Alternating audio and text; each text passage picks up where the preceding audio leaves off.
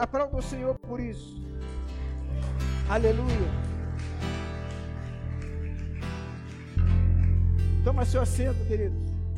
Hoje é noite de ceia, amados. Gostaria que você. Escuta, amados. Existe coisa na nossa vida que nós precisamos ser ministrados, amados. Ser ministrados. Quando a gente olha para a Bíblia, lá em João capítulo 13, nosso tema desta noite, eu já até comentei sobre isso, recomeçando e reconciliando na mesa, já preguei sobre esse tema.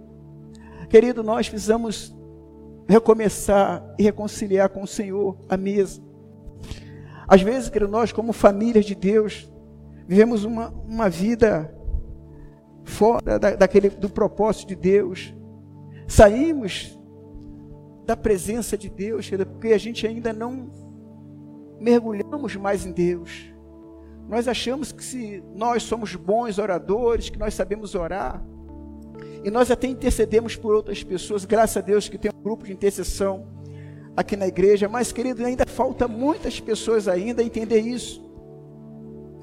As pessoas, queridos, não conseguem ainda viver porque oscila muito. Oscila muito. E eu gostaria de falar com você um texto que fala lá em Tiago, capítulo 5. Ele fala a respeito de, de algo tão interessante, daqueles que oscilam, daqueles que, que não permanecem na, na presença de Deus. São pessoas, às vezes, que vivem pelo que os outros falam, vivem pelo que os outros comentam, querido. E nós não podemos viver assim desse jeito. Ou melhor, é, Tiago capítulo 1, do verso 8, né, diz assim, eu gostaria de dizer bem, bem claro para você em cima desse tema. Hoje também nós vamos aqui fazer uma homenagem também para as mães, mas entendemos, querido, que a sua escolha e decisões tem que estar em Cristo, porque a vida é feita de decisões. Você tem que decidir. Isso é uma questão muito séria na nossa vida. Nós temos que decidir, porque a vida é feita de decisões. Então, o que você decide afeta não somente você, mas afeta também a sua família, afeta também o teu propósito, porque você decide errado.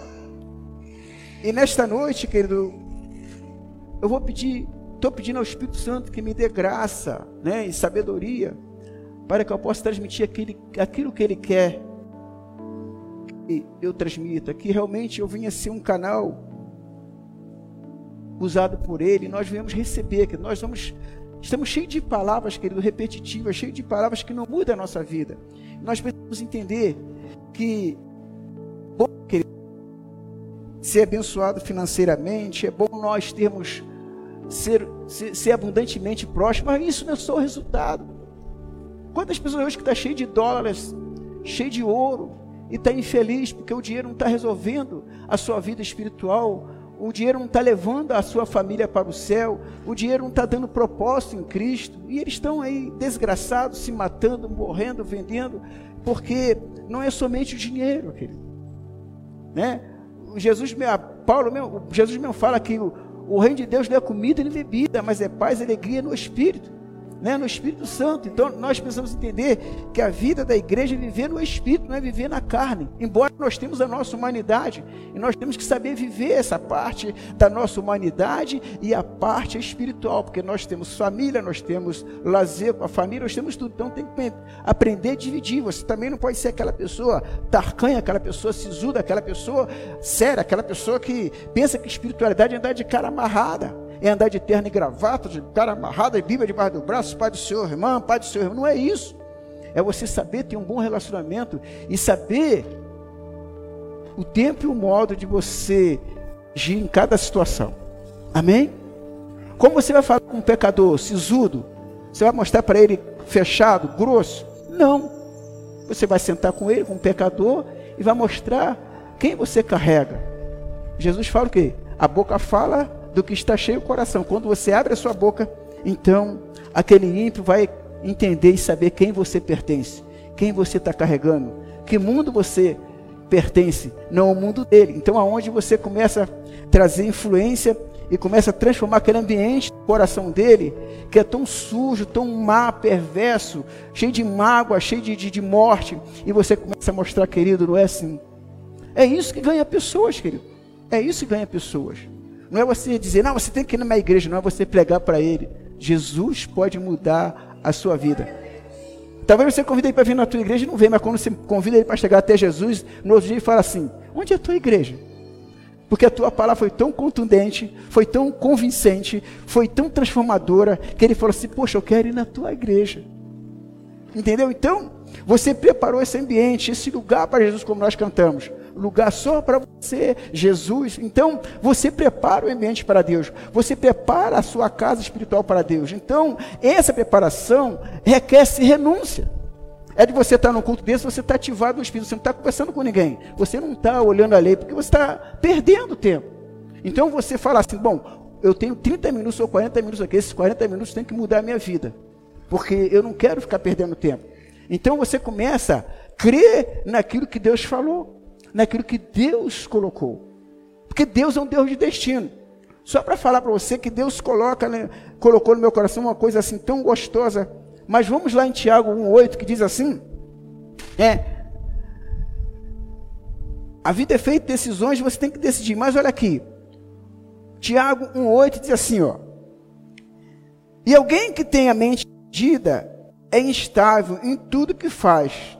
Então, quando você tem uma mente dividida, você é instável em tudo que você faz. São pessoas que hoje estão aqui na igreja, mas amanhã o outro está convidando, ele está em outro lugar, amanhã está em outro lugar, porque as pessoas são instáveis.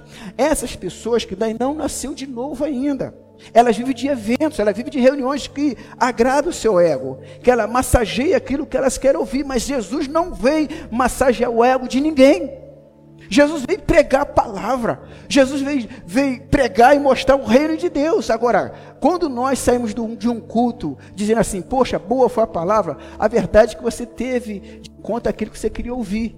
Mas quando você sai assim, cara, eu estou inconformado porque eu estou acabado. Porque o que eu ouvi não está me dando paz.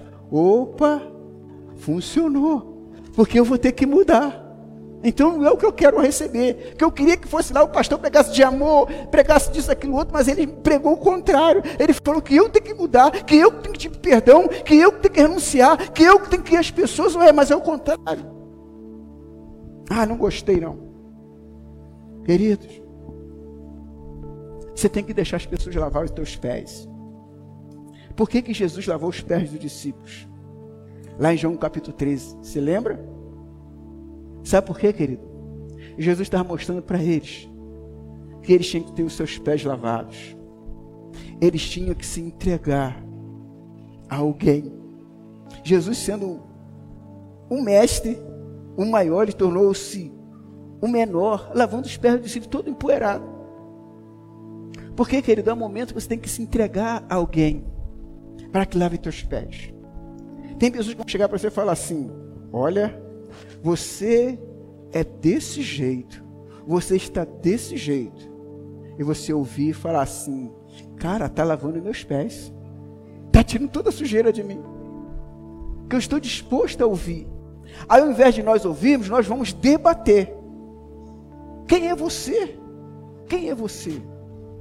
Não, querido, escuta, ouve, que Deus usa Aí as pessoas usam aqueles, aqueles instrumentos, está usando mula para falar comigo? Não, que Deus usa quem Ele quiser.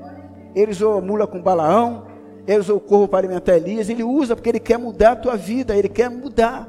E ele usa qualquer pessoa, porque ele te ama, porque ele te quer, porque ele deseja você uma igreja santa, uma igreja ó, irrepreensível, uma igreja que não é repreendida a todo momento, uma igreja que toda hora está voltando às mesmas coisas, que está voltando ao mesmo pecado, que está voltando à imoralidade, voltando à mentira, voltando ao roubo, voltando ao engano. E, querido, e eu quero dizer que o Espírito Santo nos leva a isso. Então nós precisamos entender que Paulo conhecia Jesus segundo a carne, mas depois ele conheceu Jesus segundo o Espírito. Então teve revelação. Então ele mudou a vida dele. Então Paulo, né, de perseguidor, passou a ser perseguido, porque agora eu não conheço mais Jesus segundo a carne, agora eu conheço segundo o Espírito. Agora eu vou me crucificar com Ele, agora eu também vou viver o que Jesus viveu. Então esse é o papel da igreja. Esse é o papel da igreja. E quando você está nesse nível, você não está mais naquele nível raso. Deus tem usado mulheres aqui, tem mulheres sendo crescidas, tem outros crescidas, mas para quem não entende, acha assim, não estou entendendo nada. Querido, porque Deus, Ele levanta profetas para profetizar na igreja. Deus levanta homens e mulheres revestidas da sua presença para trazer exortação, para trazer conserto e para trazer alinhamento. Se você não quer ouvir, você nunca vai ser alinhado. Se você não se, não se permitir ser lavado, não, não ter ouvidos hábeis para ouvir, você nunca vai ser transformado. Você vai ficar pulando de lugar em lugar. Eu vou ali porque lá a irmã dá o que eu quero ouvir. Ah, eu vou lá porque o irmão lá dá o que eu quero ouvir. E você nunca vai sair do lugar. Porque Deus vai falar assim: você está errado, você não quer se submeter. Então, amados, escute bem. Para sentar na mesa do Senhor, não se senta de qualquer jeito. Deus está aliando um povo, um povo santo, um povo responsável, um povo que olha para os que estão perdidos e diga assim: eu, aquela vida ali precisa de mim essa cidade precisa de mim. Então Deus te colocou aqui nesse lugar com responsabilidade de mudar esta cidade, mudar esse bairro. E você às vezes não dá-se conta disso. Deus colocou você como resposta nesse lugar. Você pensa que você tem eu estar tá na igreja. Isso faz parte de você congregar, isso faz parte de você celebrar o Senhor, de você se revestir, de você estar, como diz lá, né? Em Hebreus 10, 25, não deixei de congregar como eu costumo de outros. Você congregar, mas você tá, a sua responsabilidade é trazer uma resposta para esta cidade, para esta nação. Jesus quer isso. Mas como eu, pastor? Ele não está dizendo que você é pastor, não está dizendo que você é apóstolo, não está dizendo que você é profeta, não está dizendo que você é evangelista, ele está dizendo que você pode abrir a sua boca e ser a resposta dele aqui nesta terra. Amém? Então, isso, querido, é uma igreja que aprendeu a viver o propósito de Deus, uma igreja que aprendeu a sua responsabilidade. E outros casos que nós vimos, às vezes nós somos educados e, a, e aprendemos a buscar só para nós. É aquelas pessoas que, que são ensinadas assim, ó. Você vai até o pastor que ele vai te abençoar. O pastor faz uma oração e você vai ganhar, ter tua casa própria, você vai ser curado, você vai ter teu casamento restaurado. Amém. Mas só, querido, que nós temos que apontar para Deus, Jesus, querido. Você não precisa vir a mim, você precisa fazer sua oração e dizer assim: Eu declaro em nome de Jesus que eu e minha casa serviremos ao Senhor. Porque eu sou casa de Deus, sou morada de Deus, Deus habita em mim. E eu tenho certeza que se eu abrir minha boca, o Espírito Santo está me ouvindo. Então eu tiro você de cima de mim e coloco você para Deus. Então a igreja para de ser aquela igreja menina, aquela igreja fraca, aquela igreja fragilizada, aquela igreja dependente de homens, ela passa a ser dependente de Deus. Você vê que as igrejas estão cheias de, de idolatria em pastores, que eu vou orar, o pastor vai falar, não, querido, é o Jesus que faz. Que se eu ensino você a andar com seus pés, você vai crescer em Cristo, não em mim. Amém? Está entendendo? Então, se teu casamento está ruim, não está dando certo, qual é o problema? Primeiro lugar, examinar-se a si mesmo.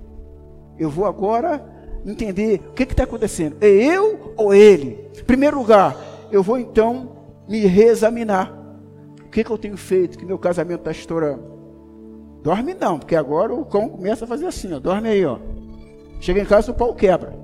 Ó, oh, querido, eu estou desse jeito, porque a gente não pode ser uma igreja fraca, uma igreja medíocre. Sabe o que é medíocre? Sabe que é medíocre, não sabe? A igreja que não tem nada para dar. O medíocre não tem nada para dar. E nós temos sim para dar. Você tem Jesus. Você tem, querido, sim. Você carrega Jesus. Então, eu tô te... o Espírito Santo quer que a gente muda de nível, de visão. Sai dessa visão de, de, de crente pedinte. Eu sou, querido, o embaixador, o representante de Cristo aqui na terra. Eu vou orar. E Deus vai responder, porque a, a vida que eu vivo me leva a crer que Deus é comigo. E Ele vai responder. Você quer entender isso? Então vamos lá. 2 Coríntios capítulo 5, do verso 16 ao 20. Escute, querido. Mas eu quero que você entenda muito bem isso. Vamos lá, 2 Coríntios capítulo 5. Capítulo 5 do verso 16. Está aí? Está lá. De modo que, de agora em diante, a ninguém mais consideramos do ponto de vista humano. Quer, vamos dar uma parada aí. Aqui fala que Paulo conhecia Jesus segundo a carne do ponto de vista humano. Então, quando você conhece uma pessoa segundo o ponto de vista humano, você é humano, você nunca vai entender o sobrenatural. Paulo não entendia quem era Jesus. Paulo, na verdade, conhecia Jesus, ó, do seu lado humano, segundo a carne. Então, ele perseguia, ele dava paulada a cristãos, ele, ele trucidava, porque ele conhecia segundo a carne. Mas só, deixa aberto aí, mas só que depois, lá em Atos capítulo 8 a 9, você entende que Paulo caiu do cavalo. Deus trouxe revelação de quem era Jesus. Paulo, Paulo, Saulo, Saulo, porque me persegues? Aí ele cai do cavalo. Sou eu, Jesus, a quem tu persegues.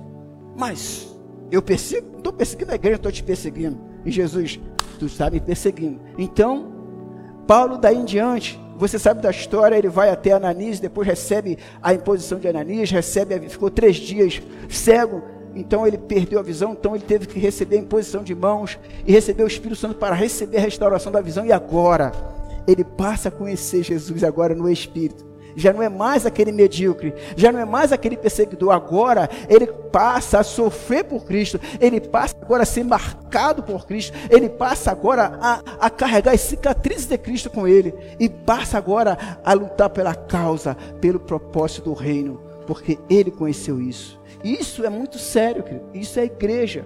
Isso são os servos de Deus. Isso são aqueles homens e mulheres de propósito que não abrem a mão do propósito de Deus na sua vida. Haja o que houver, haja o que houver. Eu não vou abandonar, eu não vou parar. Ah, eu estou assim, ah, eu estou assado, querido. Sinceramente, Deus que me perdoe. Olha, você parar para você se encher é uma coisa. Você parar porque você está enjoado, alguma coisa está errada. Se você para, pastor, eu preciso parar que eu quero me recompor. Jesus também parou. Ó, vou lá para o outro lado que o povo não me deixa. Eu preciso descansar. Né? Porque a humanidade te leva a descansar. Então, onde que você se refaz? Aonde você se reposiciona? Você estava vazio, você começa a se encher de Deus, você começa a orar, Deus começa a trazer revelações ao Senhor, te dá visão, Deus começa a te recompor, você não está a, a, nesse repouso para criticar, para trazer comentários alheios para ninguém, mas você está só se reproduzindo no Senhor, está se reconstruindo no Senhor. E quando você voltar, querido, oh, a Bíblia fala que a última glória será maior do que a primeira. Como foi bom eu dar essa parada. Como foi bom eu me, ah, sabe, me reabilitar no Senhor. Como foi bom eu buscar no Senhor. Porque Deus falou tanto comigo. Eu sei onde eu errava. Eu sei onde eu parei. E eu sei agora como avançar. Porque o Senhor me deu tudo nos detalhes como eu devo andar. Você está lá no seu lugar secreto, nesse lugar, falando: Deus, o que, que o Senhor quer? Fale comigo. Você não está não, não tá preocupado em fazer nada. Eu quero estar com Deus agora. Deus vai falar comigo. E você está crescendo a cada dia. E você está, querendo lavando o pé de pessoas sem saber. E a cada dia Deus coloca a pessoa do teu lado. Deus coloca no seu trabalho. Deus coloca mulheres, homens. Mas se você é aquela pessoa que está assim, ah, finanças estão tá ruim. Ah, eu tenho que orar pelas minhas finanças porque esse mês está ruim. Meu querido, é o que você está buscando. Mudou nada na sua vida. Mudou nada. O que importa são os dólares no teu bolso e a sua conta bancária fortalecida. Isso faz parte para você abençoar. Agora, se você falar assim, não, eu quero abençoar, quero fazer parte da contribuição no reino de Deus, Senhor, eu quero milhões, porque eu quero, a minha visão investir também no teu reino. Querido, aí é diferente. Mas tem pessoas que só quer embolsar, embolsar, querido. Deus sabe. Então aquilo que você busca é o que você é. Dentro de tudo aquilo que você busca, é o você é o resultado da sua busca. O que, é que você tem buscado? E Deus não proíbe. Agora quero te falar uma coisa: você não vai levar seu dinheiro para o céu, vai ficar tudo aqui. Quem vai desfrutar do seu dinheiro? Que você largou Jesus, investiu toda a sua vida no seu trabalho, nas horas extras, nas empresas, que não tem comunhão com os filhos. Tem filhos que não querem ser crente porque os pais são pais ausentes. Eles dizem que Deus roubou o pai deles.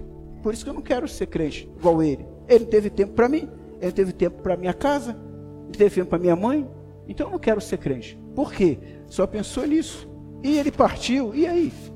Aonde foi?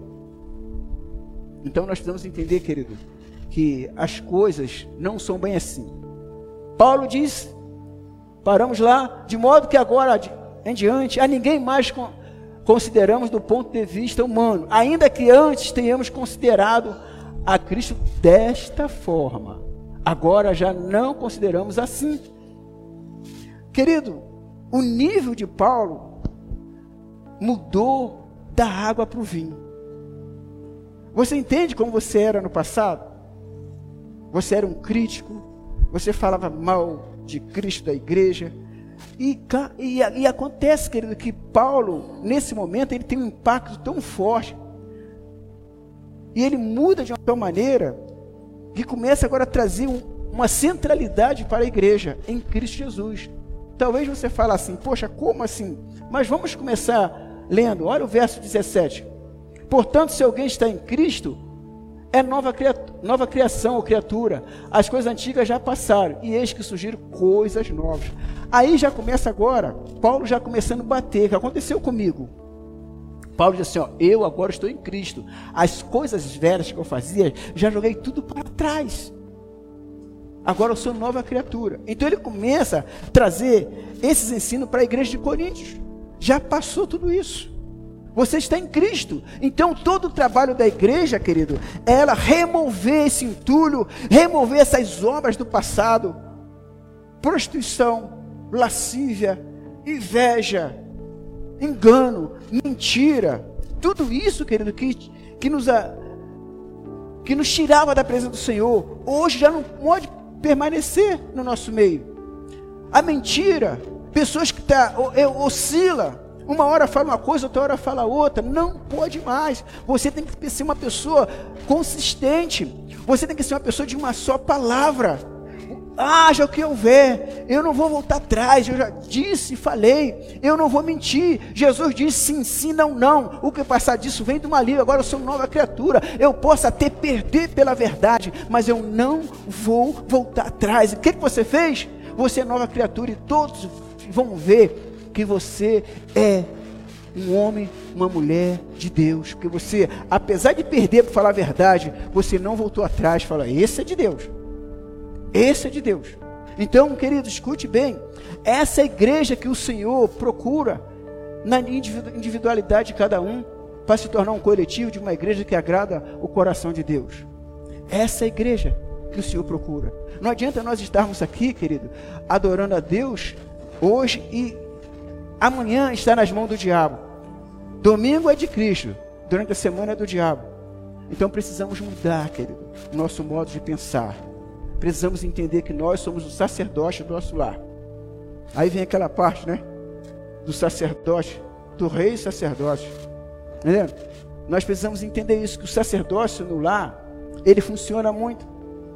Porque quando você entende o seu sacerdócio, você passa a ser uma autoridade. E você passa a ensinar a sua mulher que ela tem que assumir o sacerdócio dela como mulher e você como homem. Então você começa a dividir as responsabilidades.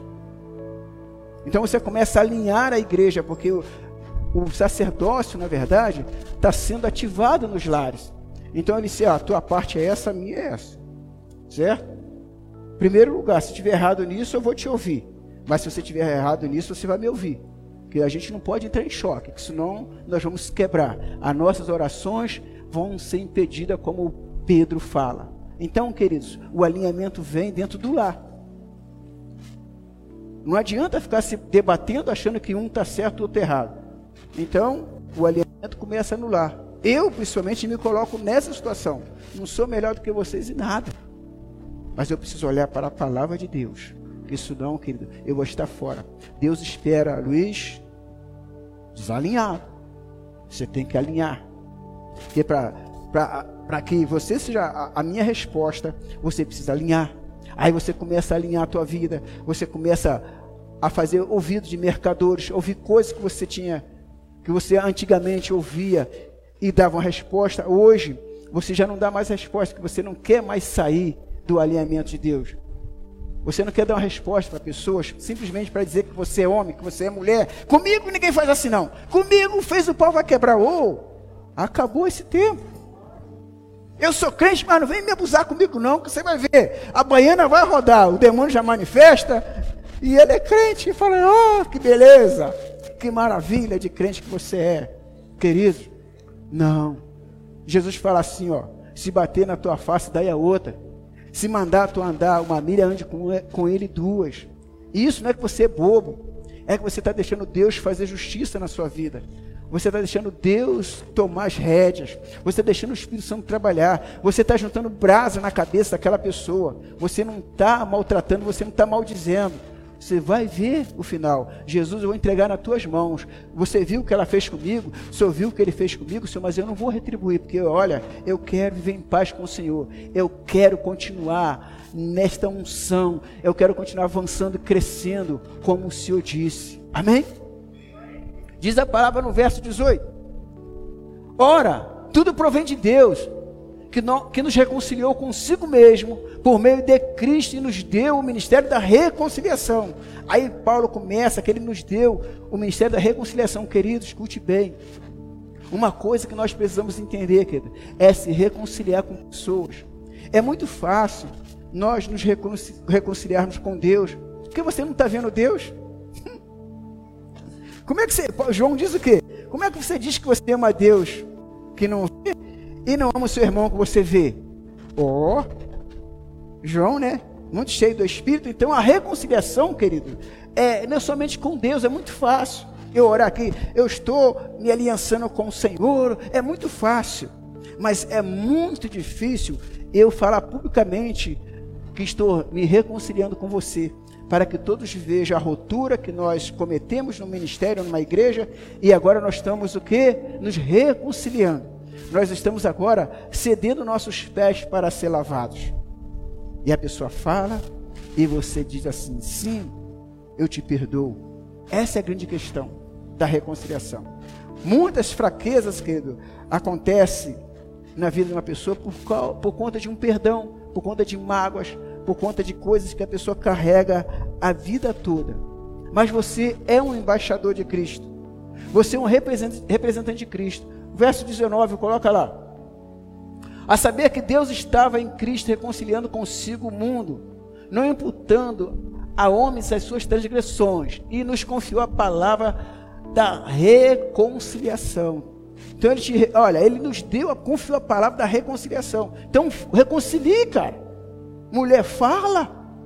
Não deixa o tempo passar. Hoje mesmo, se a pessoa não estiver aqui, faça na sua casa, liga para a pessoa. Quantas pessoas feridas que não estão aí? Com a palavra que você lançou? Pega seu celular, pega seu celular e fala, querido, eu quero te pedir perdão por isso, por isso que eu falei. E o Espírito Santo falou comigo para falar com você. Você me perdoa, você me deixa livre, eu quero te deixar livre. É assim que funciona.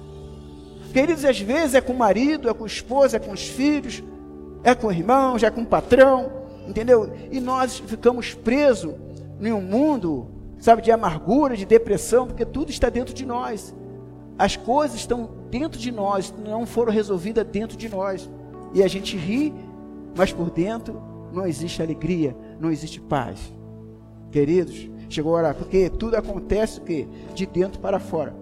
O que você carrega por dentro, você vai, vai externar. As pessoas vão ver quem você é por dentro. Porque se por dentro você está curado, por fora, querido, vai ser mil maravilhas. Todos irão ser curados, porque você é uma pessoa curada. Você não é uma pessoa amargurada.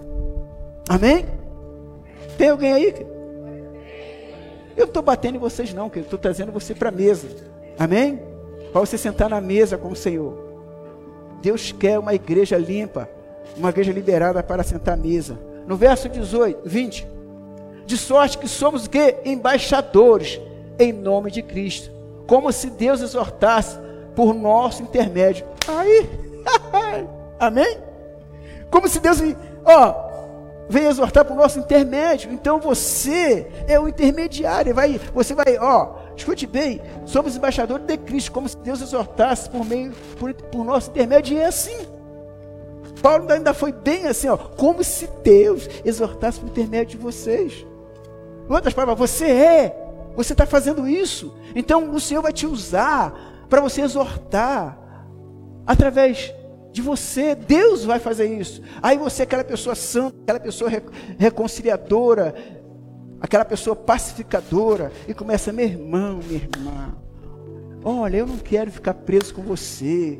Nem eu e nem você vai ficar preso na mão do diabo. Porque se eu continuar desse jeito, querida, eu e você vamos estar presa. Nós vamos estar presos. E sabe quem vai ganhar com isso? É o diabo que está lá torcendo para que nós venhamos brigar.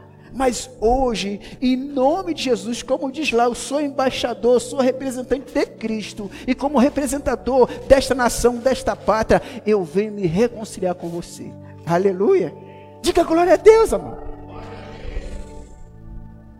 Amados, é isso que o Senhor quer para nós sentarmos à mesa. O Espírito Santo ele vai entrar em você. Você vai ter tanta paz que você vai levantar de manhã e vai, vou mandar mensagem para abençoar pessoas. Você não vai pegar seu zap para você fofocar. Você vai falar, aí Deus falou comigo hoje. Olha, receba aí, irmã. Receba o que Deus falou comigo. Você já leu um texto, olha aí o que Deus falou. Olha o que Deus está falando. Olha o que Deus está me revelando. Ah, acabou. Acabou, você viu? Não, acabou. Porque agora você está entendendo que você é um embaixador, uma embaixadora de Cristo. E outra coisa, na parte B ele fala assim, ó. Em nome de Jesus, em nome de Cristo, pois rogamos que vocês ou que vós reconcilieis com Deus. Amém? Então reconciliar com o homem e com Deus, querido. Paulo faz essa oração em nome de Cristo. Em nome de Jesus, se reconcilie com Deus. Então Jesus é o nosso intermediário entre o Pai. Então Ele quer que você se reconcilie com Ele. Quando você faz isso, você está se reconciliando com o Pai. Então, querido, você pode entender que você vai começar agora a viver uma vida, sabe, tranquila, uma vida que agrada a Deus. Porque Deus, querido, nos trata como a menina dos seus olhos. Deus nos trata, Ele nos protege. Você entende que Deus não quer que ninguém toque em você? Você sabia que aonde você estiver, Deus está te protegendo? Você é como menina dos olhos, é como as pupilas do Senhor. Ele está te protegendo. E nós, quando ele nos vê desse jeito, nos guerreando, querido, a gente, a gente entristece o coração de Deus. E o Espírito Santo não quer isso. Olha o que ele diz aqui em Zacarias, capítulo 2, do verso 8. Que assim diz o Senhor dos Exércitos: Ele me enviou, me enviou para buscar a sua glória. Ó, ele me enviou para buscar a sua glória entre as nações que saquearam vocês, porque tudo que nele que neles tocar toca na pupila dos olhos dele. Agora eu vou abrir um, um paralelo aqui. Você sabia que os midianitas lá em Juízes, capítulo 6, capítulo 7, você vai lendo lá, que os midianitas saqueavam o povo de Israel? Sabe o que, saqueava? Porque eles estavam nessa situação. Eles não faziam e obedeciam a Deus. Então os inimigos saqueavam. Os inimigos roubavam a prosperidade do povo.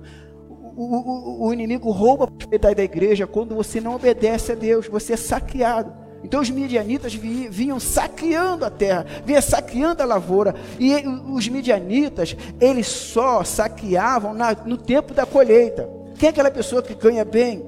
Quando chega no dia do salário, parece que o inimigo começa a saquear tudo. E isso, querido, é a desobediência do povo lá de juízes.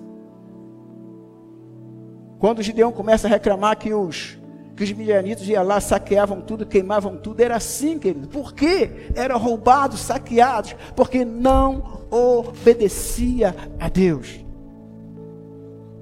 Entenda, querido. E se você não reconciliar com Deus, está sendo roubado, você está sendo saqueado. E aqui, vou ler naquela versão assim, porque assim diz o Senhor dos exércitos: Ele me enviou para buscar sua glória entre as nações que saquearam vocês. Ó, ele me enviou para buscar a glória entre as nações que saquearam vocês, porque todo que neles tocar, toca na pupila dos olhos dele. Então, o Senhor quer que nós venhamos travar esses inimigos porque ele te vê como a menina dos olhos dele. Então ele traz a exortação, como nós falamos lá, que Deus usa cada um de nós para trazer exortação para reconciliar a igreja com os irmãos e com Deus. Aí que você para de ser saqueado, você para de perder. Você sabe o que? Que Deus é um Deus de destino. Diga assim: Deus é um Deus de destino. Escute, querido. Deus deu destino para Abraão. E Abraão simplesmente creu. E ele não parou no meio do caminho. Deu. Abraão prosperou. Abraão andou segundo o propósito de Deus. Abraão não duvidou nem um pouco. Para as coisas acontecer, você não pode duvidar, você tem que crer. Deus te deu um destino, mas não está dizendo que no meio da caminhada não vai acontecer coisas difíceis na sua vida. Mas você não para na sua casa para falar com Deus. Você é um ativista. Você só para aqui, ó. Na sua casa você não para uma hora. Eu quero falar com Deus. Eu vou para o meu quarto. Mulher fica aqui, não entra porque eu preciso falar com Deus. Aí você, eu vou ali, eu vou ali. Ah, eu vou comprar aquilo. Querido, fica, fica atordoado. Mas olha o que diz a palavra. Abraão creu, porque recebeu um destino e obedeceu. Obedeça, querido. Diz a palavra aqui, ó. Romanos 4,18.